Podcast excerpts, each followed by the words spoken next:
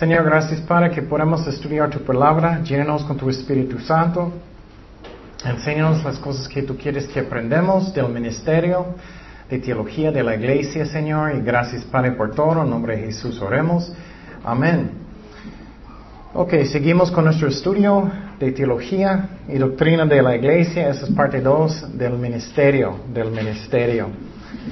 Esa es una de las cosas que son más importantes, el ministerio.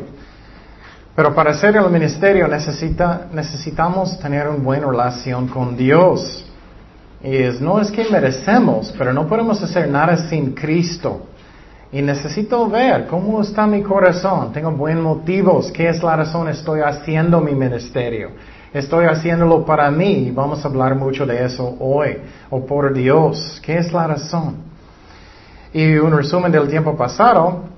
Ah, hablamos de compañerismo entre cristianos. Entre cristianos y hay diferentes tipos de compañerismo. Y eso se llama koinonia en griego comunión con Dios o con otras personas. Y uh, compañerismo con Jesús produce fruto, produce fruto. Yo no puedo hacerlo solo, es imposible. No tengo el poder, no tengo la fuerza, no importa cómo bien estoy trabajando tan fuerte. A veces necesitamos trabajar fuerte, pero si no estoy pasando tiempo con Cristo, en sus pies, eh, sentado en sus pies, no voy a poder de hacer nada porque todo viene de Dios. Entonces vamos a empezar en versículo, ah, bueno, el título de este estudio es cómo debe ser la iglesia ministerio parte 2.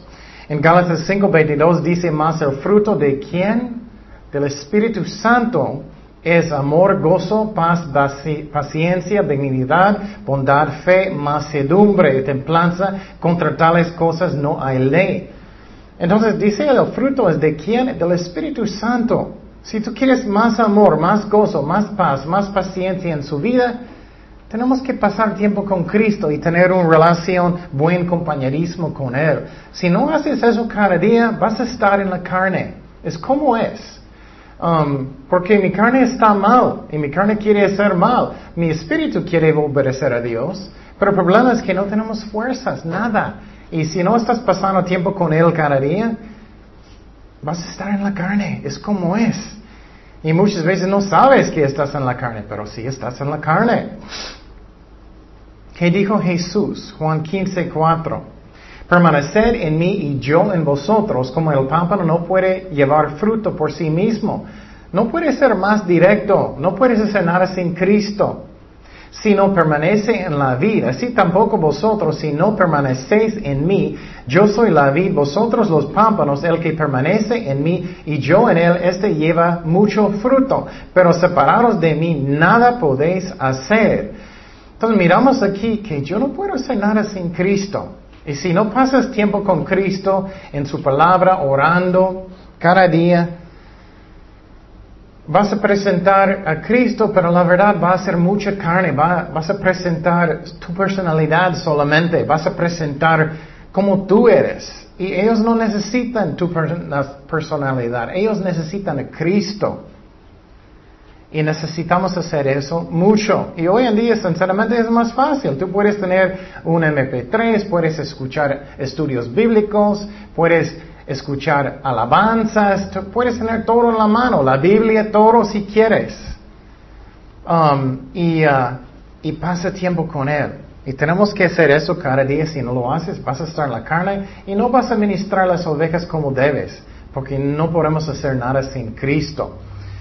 Um, otra forma de compañerismo con Cristo es compañerismo, compañerismo de sufrir, de sufrir. Dice en Filipenses 3:10, a fin de conocerle y el poder de su resurrección y la participación de sus padecimientos, sufriendo, llegando a ser semejante a él en su muerte. Entonces, ¿qué es la razón? La razón es porque personas que tienen la misma enfermedad, por ejemplo, cáncer, diabetes, puedes identificar con las personas y ministrarles. Y por ejemplo, personas que no, que tienen problemas de dormir, yo puedo ministrar a ellos mucho porque tengo muchos años con apnea, ese problema con mi garganta y puedo hablar con personas de eso. Um, entonces, cuando tú estás sufriendo para Cristo, es como tú tienes una forma de compañerismo con Él de sus sufrimientos. Es algo que es hermoso. Entonces, uh, necesito tener esta actitud. Muchas veces soy solamente, ay, quiero hacer las cosas que sí son fáciles, son convenientes. Yo no voy a predicar si personas van a decir malas cosas. O yo no voy a hacer algo si no es conveniente. Eso no está bien. Lo que muestra amor más que todo es cuando tú haces cosas cuando no son fáciles, ¿no? Eso es cuando es más amor. Y eso es como es. Si tú quieres mostrar más amor para Cristo, es cuando es difícil, no es cuando es fácil. Y también hay uh, compañerismo que es negativo, negativo. No debemos hacer eso. Compañerismo con personas que no son creyentes. Muchos cristianos no entienden, no puedes tener amigos, sus mejores amigos, que no son cristianos. Puedes tener amigos que no son cristianos si quieres evangelizarlos, pero no solamente para pasar tiempo con ellos, eso es tontería. Somos débiles, vas a caer en tentaciones, vas a enfriar, es como es. Y, y no debemos tener compañerismo, comunión con personas que no son creyentes. Es el mundo y no debemos. Y no está permitido, Dios dijo. Primero de uh, Corintios 5, 11 dice, más bien os, escribí que no os, no os juntéis con ninguno que llamándose hermano fuere fornicano, fornicario o avaro o idólatra o maldiciente o borracho o ladrón con el tal ni aún comáis. Eso está diciendo un cristiano que anda mal. Tú no debes pasar tiempo con ellos. ¿Qué es la razón? Es una forma de disciplina. Tienes que decirles, bueno, te amo en Cristo, pero tú andas mal y, entonces yo no puedo pasar tiempo contigo haciendo eso. Es diferente si vas a ministrarles y, exhortando de arrepentir, pero eso es otra cosa. Um, ¿Qué más? Uh, entonces no debemos tener amor por el mundo y las cosas del mundo. Dice en 1 de Juan 2.15, no améis al mundo ni las cosas que están en el mundo. Si alguno ama al mundo, el amor del Padre no está en él, porque todo lo que hay en el mundo, los deseos de la carne, los deseos de los ojos y la vanagloria de la vida, no proviene del Padre, sino del mundo. Entonces, compañerismo debe estar con Dios. No tienes nada de común con el mundo, no debes tener.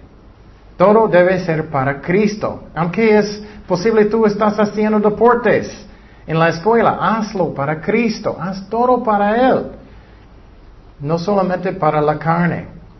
Bueno, ah, vamos a tener un resumen del principio de ministerio. Ministerio significa serviente. En griego es diaconía, diaconía, servicio o ayuda. Entonces, ministerio es un sirviente, un esclavo. Muchas personas dicen, ay, quiero hacer ministerio, quiero hacer ministerio. Lo que estás diciendo es, quiero ser un esclavo. y muchas personas no piensan en esa forma, quiero ser un esclavo. No, personas piensan, quiero estar enfrentito, quiero que todos me miren y todos me amen, todos me quieren, todos dicen, ay, qué espiritual que tú eres. Todo eso es la carne. Cuando tú dices que quiero hacer un ministerio, estás diciendo, quiero ser un esclavo. Es dulos en griego, es, que tú quieres ser un serviente. Cristo era un serviente. Es increíble, pero Dios lavó los pies de los apóstoles, Él vino para servir. Filipenses 2.7 dice, sino que se despojó a sí mismo tomando forma de siervo, hecho semejante a los hombres. Pablo dijo lo mismo, Romanos 1.1. Pablo, siervo de Jesucristo, llamado a ser apóstol, apartado para el Evangelio de Dios. Y eso debe ser mi actitud, que soy un serviente, que, uh, estoy aquí para servir. No estoy pensando en mí, y vamos a hablar mucho de eso porque es un problema muy común hoy en día y es muy triste. Entonces, ¿qué debemos hacer? Tenemos que ministrar al Señor primero, ministrar al Señor primero. ¿Qué significa eso? Tengo que ser un serviente para Cristo primero. Cualquier cosa que tú haces en tu vida, estás en tu trabajo, hazlo para Cristo primero. En tu casa, haz los trastes para Cristo. Eh, los hijos, hazlos, mm, cuida a los hijos para Cristo. Cualquier forma, su ministerio en la iglesia debe ser para Cristo primero. En esa forma, si lo haces, no vas a estar quejando constantemente. Ay, tengo que hacer eso, tengo que hacer eso. Estás haciéndolo para Dios, como un sirviente. Pero mi primer ministerio es que oración, oración. Necesito estar enfrente de Cristo en mi cuarto solito, orando mucho tiempo hasta que estoy lleno del Espíritu Santo, lleno de Él y voy a tener algo para dar a la gente. Dice en Hechos 4:31, cuando hubieron orado, el lugar en que estaban congregados tembló y todos fueron llenos del Espíritu Santo y hablaban con desnudo la palabra de Dios. En la oración ellos eran llenos del Espíritu Santo. Eso es como pasa. Y también pídele, Señor, lléname con tu Espíritu Santo. Y pídelo con fe porque es su promesa. Tenemos que ser llenos del Espíritu Santo porque no podemos hacer nada sin Cristo. Hechos 13.2. Hoy en día muchos están tratando de hacer el ministerio en la fuerza de la carne y no sirve. Posible tienes mucha gente, pero es como un negocio, no es una obra del Espíritu Santo. Hechos 13.2 dice, ministrando estos al Señor y ayunando, dijo el Espíritu Santo, apártenme a Bernabé y a Salo para la obra a que los he llamado. Entonces miramos aquí que el ministerio viene de Dios, del Espíritu Santo que manda las personas. Entonces, ah, tenemos que ministrar al Señor primero y después servirlo, ministrar a las ovejas de Dios. Si no hacemos eso, no vamos a tener poder, no vamos a tener nada para dar a la gente. Solamente, vas a compartir de tu vida y no debemos hacer eso. Um, dice en Hebreos 6 días, Hebreos 6 días, porque Dios no es injusto para olvidar vuestra obra y el trabajo de amor que habéis mostrado hacia su nombre, habiendo servido a los santos, mira, sirviendo a los santos y sirviéndoles aún. Entonces, eso es ministerio. Ministerio no es algo divertido de hacer, que me encanta, me encanta. Y, y claro, puede ser divertido, pero eso no es la meta. Eso es muy común. Personas lo hacen por ellos mismos y, uh, oh, alguien no me saludó bien en la iglesia, entonces estoy enojado, voy a salirme. Y no está pensando en las ovejas de Dios, pero están pensando en ellos mismos solamente. Entonces, algunos ministerios del Antiguo Testamento hablamos el tiempo pasado, sacerdotes, sacerdotes hablamos de ellos. No tenemos sacerdotes hoy en día porque estamos bajo del nuevo pacto. La Iglesia Católica está equivocada porque ellos todavía tienen sacerdotes, pero no es necesario. Cristo es nuestro sumo sacerdote y no existe en la Iglesia hoy en día. Entonces dice Éxodo 35, 19, las vestiduras del servicio para ministrar, mira, ministrar en el santuario las sagradas vestiduras de Aarón el sacerdote y las vestiduras de sus hijos para servir el sacerdocio. Entonces, eso es ministerio. Hablamos de artesanos el tiempo pasado, también hablamos de uh, adoración, alabanzas. No es nada nuevo. Según de Crónicas 7.6 dice, y los sacerdotes desempeñaban su ministerio. Qué interesante, esa palabra de ministerio no es nuevo. Desde el Antiguo Testamento es algo que Dios empezó. También los levitas con los instrumentos de música de Jehová, los cuales había hecho el rey David para alabar a Jehová, porque su uh, misericordia es para siempre. Cuando David alababa por medio de ellos, asimismo los sacerdotes tocaban trompetas delante de ellos y todo Israel estaba en pie. Y uh, yo no iba a hablar de eso, pero mira, dice trompetas.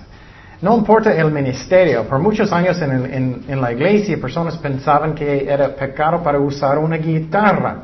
Muchos, entonces, tenemos que tener cuidado lo que dice la Biblia, no el hombre. No importa el instrumento, no importa el tipo de música, si es rock o rap o lo que sea, lo que es importante es que la letra, la letra.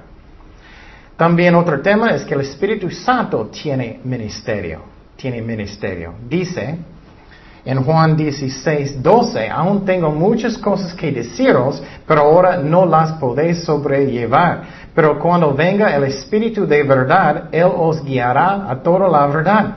Mire, el Espíritu Santo, su ministerio es para ayudarnos, ¿qué? Con la verdad. Entonces, cuando tú quieres enseñar a los niños, o los jóvenes, o, las mujeres, o lo que sea, ora que el Espíritu Santo te muestre lo que Él quiere decir. Porque no hablará por su propia cuenta, sino que hablará todo lo que oyere y os hará saber las cosas que habrán de venir. Él me glorificará porque tomará de lo mío y os lo hará saber. Todo lo que tiene el Padre es mío, por eso dije que tomará de lo mío y os lo hará saber.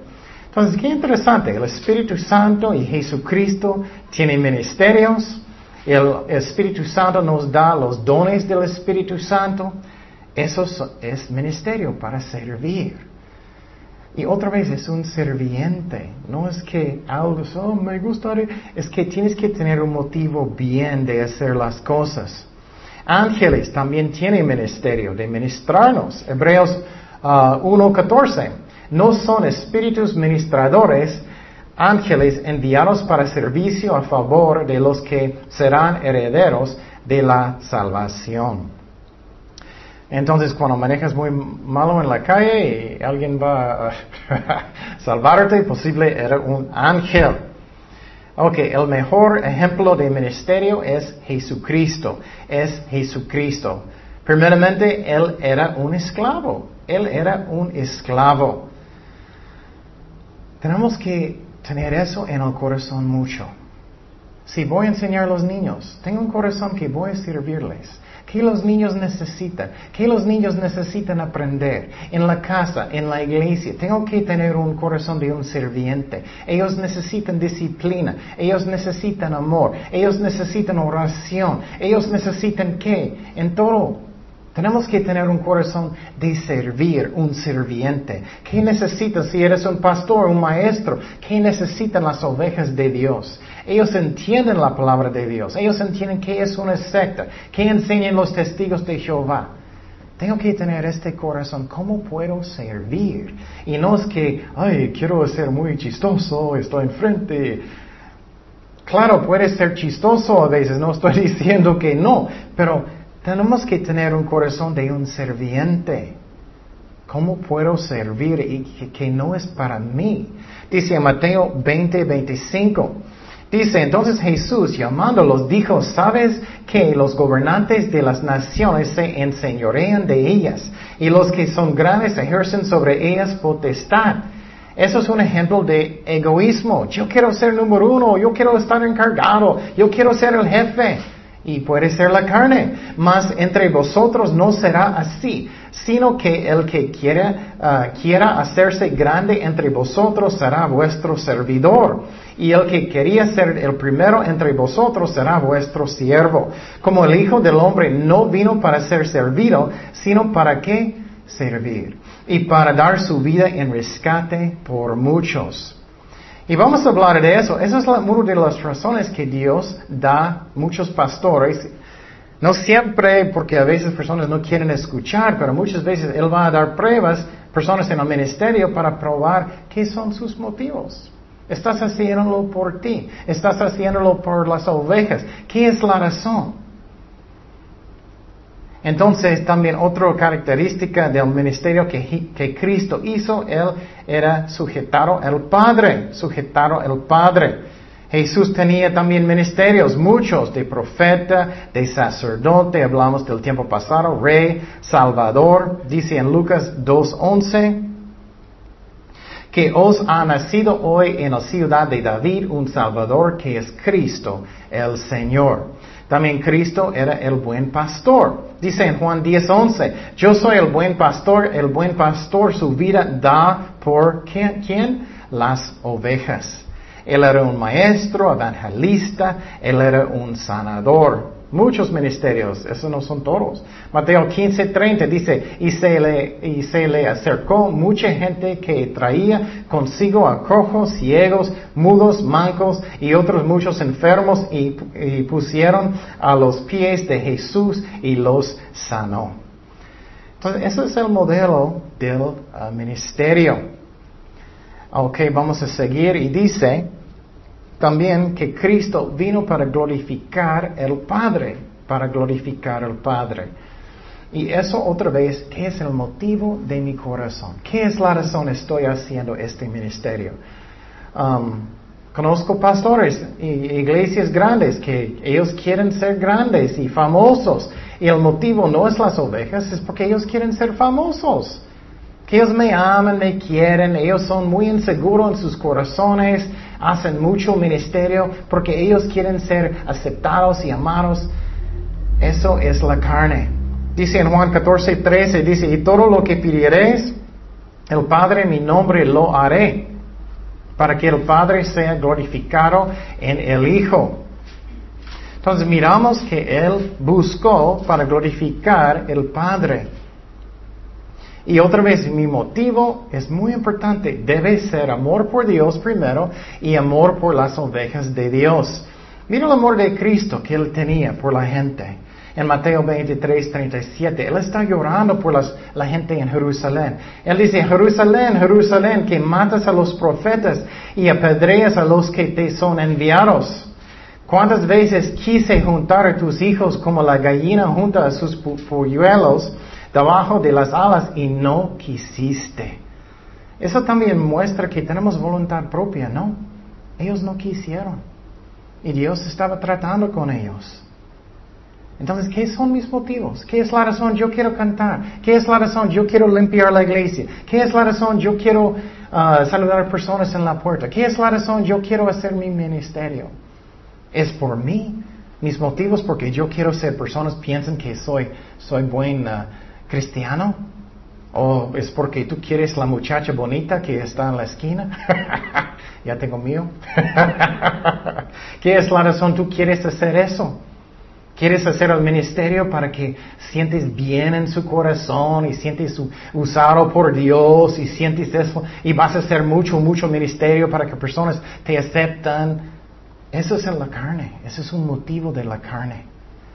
¿O lo haces para las ovejas de Dios? ¿Amas a las ovejas de Dios? ¿Qué es la razón tú quieres uh, cuidar a los niños? ¿Solamente porque tú quieres que personas piensen que eres espiritual? ¿O, solamente porque tú piensas que niños son muy, muy curiositos o curiositas? ¿O quieres enseñarles en las cosas, en las cosas de Dios? ¿Qué es el motivo? Eso es bien importante. Y vas a ver el motivo. Si tu motivo está mal, cuando las cosas son difíciles, vas a oír, ah, ya me voy, ya estoy enojado, ya me voy, o estoy demasiado triste, o nadie me saludó, o yo tenía un mal día, o ya eso, ya me voy, ya no voy a cuidarlos. Nadie me dijo gracias. Y no piensas en las ovejas de Dios. Mm, estoy eh, enojado o estoy, ellos no son muy amables conmigo y vas a abandonar las ovejas. Y claro, a veces Dios te guía para cambiar iglesias o cambiar ministerios, pero tiene que venir con oración, que Dios te guía para hacer un cambio. Que Dios te guía. Si su motivo está mal, vas a dañar mucha gente, vas a causar muchos problemas en las iglesias, vas a causar pleitos y problemas, porque siempre estás peleando o celoso o chismeando. ¿Qué son mis motivos? Los fariseos tenían malos motivos por ministerio. Ellos estaban haciéndolo por ellos mismos. Si tienes un mal motivo, mejor que quédate en la silla y ora hasta que tu corazón está bien. Mateo 23, 2 dice, en la cátedra de Moisés se sientan en las escribas y los fariseos. Así que todo lo que os digan que guardéis, guárdalo y hacedlo, mas no hagáis conforme a sus obras, porque dicen y no hacen, porque atan cargas pesadas y difíciles de llevar y las ponen sobre los hombros de los hombres, pero ellos ni con un dedo quieren moverlas. Antes hacen todas sus obras para ser vistos por los hombres pues ensanchan sus filacterías y extienden los flecos de sus mantos y aman a los primeros asientos en las cenas y las primeras sillas en las sinagogas y las salutaciones de las plazas y los que y que los hombres los llaman rabí, rabí, o pastor, pastor, o maestro, maestro, eso, ¿qué es mi motivo? Cuidado, ¿qué es mi motivo? Si mi motivo está mal, vas a causar muchos problemas y daño con personas y, eso está mal. Mi seguridad debe venir con mi relación con Jesucristo, que Él es mi mejor amigo, que no estoy enfrente porque es divertido o no estoy haciendo una cosa en la iglesia, cocinando, lo que sea, porque quiero que personas me amen. Necesito llenar mi corazón con Jesucristo y su palabra y oración primero. Si no hago eso, mi motivo está mal.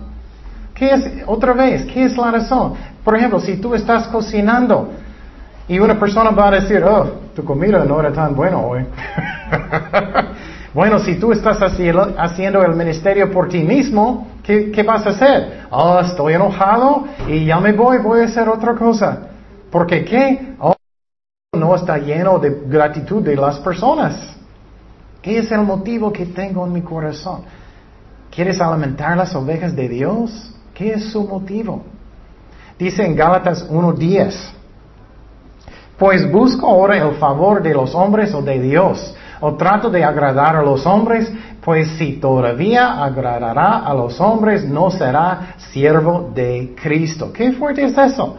Si estoy buscando agradar a los hombres, no soy un siervo de Cristo, estoy haciendo ministerio, ministerio la verdad, ¿por quién? Por mí mismo. Y muchas veces personas ponen personas en liderazgo que no deben estar. Muchas veces ponen personas en liderazgo o en ministerios que no deben estar en ministerio. Porque ellos tienen un mal motivo. Tú puedes hacer mucho, mucho, mucho ministerio y no importa si tu corazón es es por ti mismo. Santiago 3:16 dice, porque donde hay celos y contención, ahí hay perturbación y toda obra perversa. Qué fuerte es eso. Toda obra perversa. Si su motivo es por ti, por ejemplo, si vas a entrar en las alabanzas, ¿qué, qué va a pasar? Oh, yo merezco ser número uno. Yo merezco tener este ministerio. Yo merezco de enseñar. Yo soy mejor que tú pura carne. Y vas a causar muchos, muchos problemas, vas a chismear, vas a enojar, vas a causar muchos problemas en la iglesia y dañar personas. Y no debemos tener este motivo, está mal. No debes hacer ministerio por ti mismo. Muchas personas solamente le gustan el ministerio. Me gusta enseñar, me gusta tocar la guitarra. ¿Pero qué es la razón? Estás haciéndolo. ¿Quieres llevar personas en la presencia de Dios para alabar a Dios? ¿Quieres bendecirlos? ¿Quieres bendecir las ovejas de Dios? ¿O es tu motivo, ah, quiero uh, tocar muy bien, me encanta de hacerlo y es muy divertido? Eso es la carne. Y claro, podemos uh, disfrutar el ministerio, pero eso no debe ser mi motivo. No debe ser. Pero si su motivo es egoísmo, ¿qué va a pasar otra vez? Vas a abandonar las ovejas de Dios en los tiempos difíciles. Vas a abandonarlos porque estás haciéndolo por ti mismo. Dice Juan 10:11, yo soy el buen pastor, el buen pastor su vida da por las ovejas, mas el asalariado no es el pastor, de quien no son propias las ovejas. ¿Qué es un asalariado? Es una persona que tiene, está haciendo ministerio por ellos mismos, por el dinero o por personas diciendo uh, qué bueno que tú eres o algo así. Una forma de pagar. Y dice, de quien no son propias de las ovejas, ve venir al lobo y deja las ovejas y huye. Y el lobo arrebata las ovejas y, y las dispersa. También un pastor falso que solamente piensa en él, Ay, yo no quiero decir cosas que es la verdad porque personas van a enojar conmigo. ¿Está pensando en quién? En él mismo. Yo no voy a decir que los testigos de Jehová es una secta porque ellos van a enojar conmigo. Ellos van a pensar que, que, no soy tan, tan bueno y amable. Ellos van a salir de la iglesia. ¿Está pensando en quién solamente? En él mismo. Tenemos que pensar en las ovejas de Dios, advertirlos. Si, si ellos enojan, ellos enojan. Diles con amor.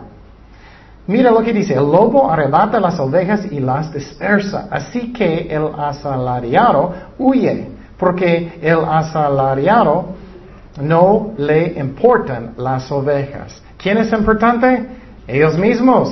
Entonces, personas que quieren robar van a robar cosas de las ovejas, van a robar su dinero en una forma porque no están enseñándolos o van a abandonarlos en los tiempos difíciles. Van a robar ovejas. Entonces, ellos están pensando solamente en ellos mismos.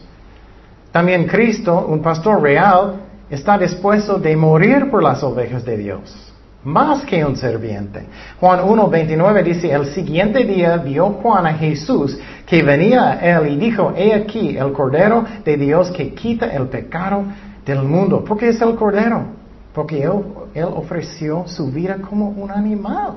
Él ama a nosotros tanto. Él es el buen pastor porque Él da su vida para las ovejas. Su motivo es puro, es para servir, para ser un serviente. No es porque es algo que es divertido. Claro, puedes disfrutar el ministerio, pero eso no debe ser el, motivo. Juan 15, 13. Nadie tiene mayor amor que este, que uno ponga su vida por sus amigos. Jesús dio su vida por nosotros. Um, otra característica de un serviente y de una persona en ministerio, ellos no deben forzar personas, deben forzar personas de seguir a Jesucristo, de seguirles. Ellos deben dejar al Espíritu Santo hablar con las personas. Y uh, no confundes con disciplina, eso es otra cosa. A veces personas en la iglesia están portando mal, no quieren escuchar a Dios y necesitas disciplinarlos. ¿Qué es un ejemplo? Tú no puedes forzar personas um, de ir a la iglesia, no puedes. Puedes con niños y debes con niños. Pero, por ejemplo, Cristo nunca estaba tratando de forzar, Él dejó el Espíritu Santo trabajar en las personas. Dice en Juan 6, 66, desde entonces muchos de sus discípulos volvieron atrás y ya no andaban con Él. Dijo entonces Jesús a los donde, perdón, dijo Jesús a los doce, ¿queréis acaso iros también vosotros? Le respondió Simón Pedro, Señor, ¿a quién iremos? Tú tienes palabra de vida eterna. Mira, Cristo no era, oh, por favor, no te vayas, no te vayas, no sales de mi iglesia, no te vayas. Ah". No, Él dejó eso al Espíritu Santo. También es lo mismo con, en el ministerio. En muchas iglesias el pastor está como, tú debes hacer eso y tú debes hacer eso y tú debes hacer eso. No, eso no está dándolo al Espíritu Santo para hablar con los corazones de las personas. No debe ser así. Tú debes tocar el piano, tú debes, tú tienes talento, tú debes, ¿no? Eso está mal. Tienes que, Jesús nunca era, oh, por favor, quédate, por favor, haz eso, por favor, sales para, oh, oh, oh. no, nunca.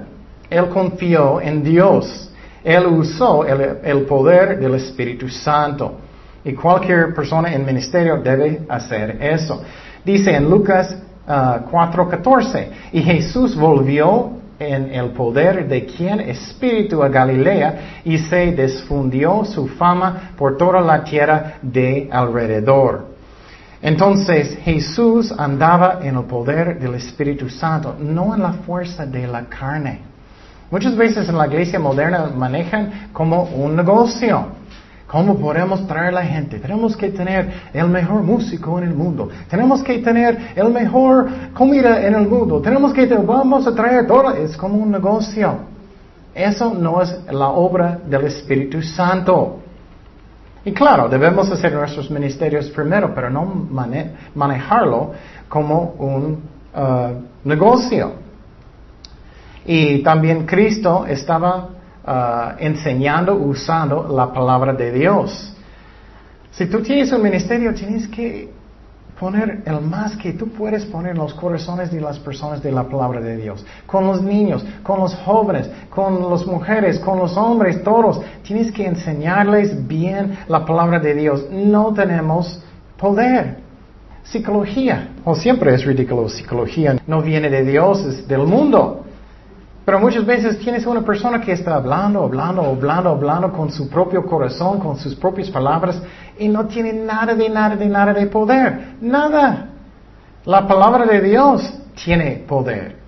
Mateo 4.3 dice, y vino a él el tentador y le dijo, si tú eres hijo de Dios, ¿de qué estas piedras se convierten um, en pan? Él respondió a Dios, perdón, él respondió y dijo, escrito está en ese, libro de psicología.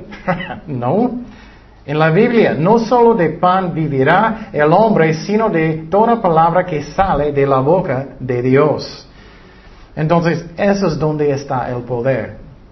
Pero muchas veces personas están tratando de hacer la obra de Dios en el poder de la carne y no sirve para nada. Jesús tenía confianza en el poder de Dios, no en la carne. Él usó la palabra oración. Lucas 6:12 dice, en aquellos días se fue al monte a orar y pasó toda la noche orando a Dios. ¿Qué miramos aquí?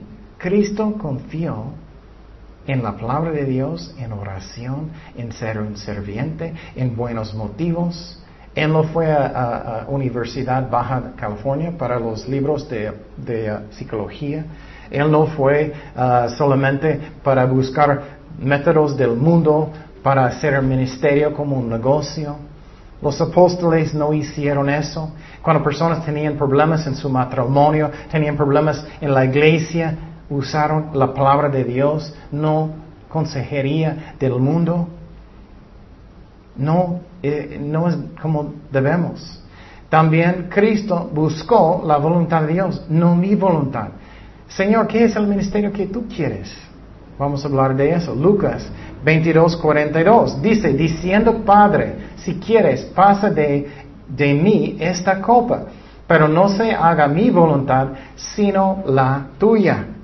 Busca lo que Dios quiere, no lo que quiero yo.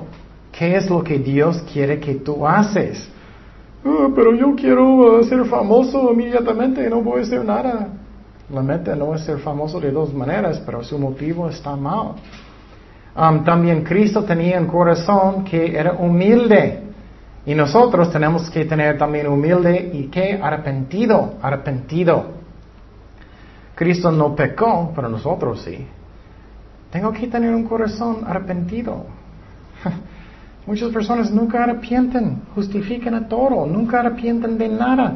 Es la culpa de mi hermano, es la culpa de mi juventud, es la culpa del pastor, es la culpa de mi hermano. Nunca es mi culpa, yo tengo mis razones. Y uh, yo tengo mis razones y no hice nada de malo. Eso no es una actitud de un corazón humilde, arrepentido. Dice en 1 de Samuel 15, ¿Por qué pues no has oído la voz de Jehová, sino que vuelto al botín has hecho lo malo ante los ojos de Jehová?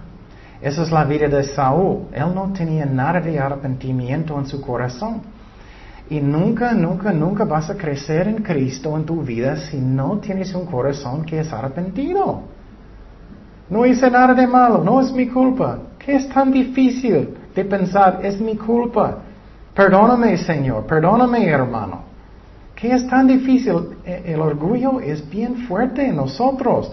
Y Saúl respondió a Samuel, antes bien he obedecido la voz de Jehová. Él dijo, sí, obedecí, obedecí la voz de Dios. No. Y fui a la misión que Jehová me envió y he traído a Agag, rey de Alamec, y he destruido a los amalecitas. Mas el pueblo tomó el botín, ovejas y vacas, las premisas del anatema, para ofrecer sacrificios a Jehová tu Dios en Gilgal. Oh, voy a hacer mucho, mucho, mucho ministerio, aunque soy rebelde y, tengo rebeldía en mi corazón y no quiero arrepentirme, voy a justificar todo. Es como un niño. Hija, niño mío, uh, uh, ¿comiste mi pedazo de pizza? No, no, no, no, era el vecino, él vino, yo no, no, no soy yo. no, era otra persona, no es mi culpa, no hice nada, no, no, no, no, no. Qué triste es eso. Dice, y, él está mintiendo, es lo que él está diciendo, está mintiendo. Mas el pueblo tomó el botín, ovejas y bajas, las premisas del anatema para ofrecer sacrificios a Jehová tu Dios en Gilgal, justificando, voy a ser ministerio. Y Samuel dijo, se complace Jehová tanto en los holocaustos y víctimas como en que se obedezca las palabras de Jehová. Ciertamente el obedecer es mejor que los sacrificios y el prestar atención que la grosura de los carneros. Porque como pecado es adivinación y es la rebelión, y como ídolos y idolatría la obstinación, por cuanto tú desechaste la palabra de Jehová, Él también te ha desechado para que no seas rey. Entonces, ¿qué miramos aquí? Que Saúl era, ah, no hice nada de malo. Yo hice la palabra de Dios, no es mi culpa, es la culpa de la gente, no hice nada de malo. Él perdió todo, porque él no quiso arrepentir. Qué triste es eso. Qué triste es el, el orgullo. Qué difícil es para decir, perdóname. Estoy seguro si él dijo en el momento, Ay, perdóname, es mi culpa, yo hice mal, Señor, perdóname, voy a arrepentirme, perdón, es todo totalmente mi culpa. Él podía quedar como rey. Pero no, su orgullo era más importante. Voy a mentir, voy a justificar, voy a hacer eso. Qué triste. Entonces, Cristo es el mejor ejemplo del ministerio. Y ahora vamos a hablar de ministerios como nosotros. Cada creyente es un ministro de Dios. Muchas veces pensamos que solamente pastores, pero no, cada cristiano es un ministro. Un pastor tiene el título, pero cada persona debe ser un serviente, porque un ministro es un qué? Serviente. Y el apóstol Pablo habló de, también de diferentes ministerios y especialmente qué es el propósito de los pastores y maestros Mira lo que es muy interesante que dice la palabra de Dios de ministerio, cómo tú puedes estar preparado. Efesios 4:11, y él mismo constituyó a unos apóstoles, a otros profetas, esos son ministerios, a otros evangelistas, a otros pastores y maestros. ¿Qué es el propósito de, ellos? A fin de perfeccionar a los santos para la obra del qué? Ministerio. Entonces, ¿qué es la, obra de un pastor y un maestro? Estás enseñando a los niños, a lo que sea, a los jóvenes, para prepararlos para hacer el ministerio. Eso es tu meta, para que ellos van a servir a Dios hasta que todos llegamos a la unidad de fe y del conocimiento del Hijo de Dios, a un varón perfecto a la medida de la estatura de la eh, plenitud de Cristo, que ellos van a crecer en Cristo también, para que no seamos niños fluctuantes. Eso significa que hay cristianos que todavía son niños. Ah, voy para allá, voy a creer cualquier doctrina, voy a hacer eso porque tengo muchos chinitos, me siento que esa doctrina es la verdad, aunque no está en la Biblia. Voy a hacer eso porque esos son niños. Tú puedes engañar a un niño fácilmente también. Y eh, no debemos seguir como niños. Llevaros por donde doquiera de todo viento de doctrina, por estratagema de hombres para, ah, que para engañar emplean con astucia las artimañas del error, sino que siguiendo la verdad en amor, crezcamos en todo, en que, es la cabeza, esto es Cristo. Somos un cuerpo de Cristo, cada persona tiene su propio ministerio, de quien todo el cuerpo bien concertado y unido entre sí por todas las coyunturas se ayudan mutuamente. Mira, cada persona tiene que hacer su ministerio. Y si cada persona hace su ministerio, ¿qué? Según la actividad por propia de cada miembro, mira, cada persona, no debemos ser papas solamente en las bancas, recibe su crecimiento para ir edificándose en amor. Entonces la iglesia crece cuando cada persona hace su parte. El pastor no puede hacer todo el trabajo, es imposible. Somos un cuerpo de Cristo, el pastor no tiene cada don. Cada persona tiene que hacer su parte, su ministerio. Si no, el cuerpo de Cristo no va a crecer, no va a estar bien. Por ejemplo, yo no puedo cocinar. Yo puedo calentar un hot dog solamente. Cada persona tiene otro don y tenemos que usarlos para que la iglesia crece bien. Si no hacemos, no va a crecer como debe. Y el pastor va a tratar de hacer cosas en maneras que él no debe, como entretenimiento en la iglesia, lo que sea. Tenemos que invitar personas a la iglesia, tenemos que evangelizar, tenemos que orar qué ministerio que tengo que tener yo. Mira lo que dice. Tú dices, oh, cada cristiano no tiene ministerio. ¿Qué dice aquí? Efesios 2.10, porque somos hechura suya, creados en Cristo Jesús, ¿para qué?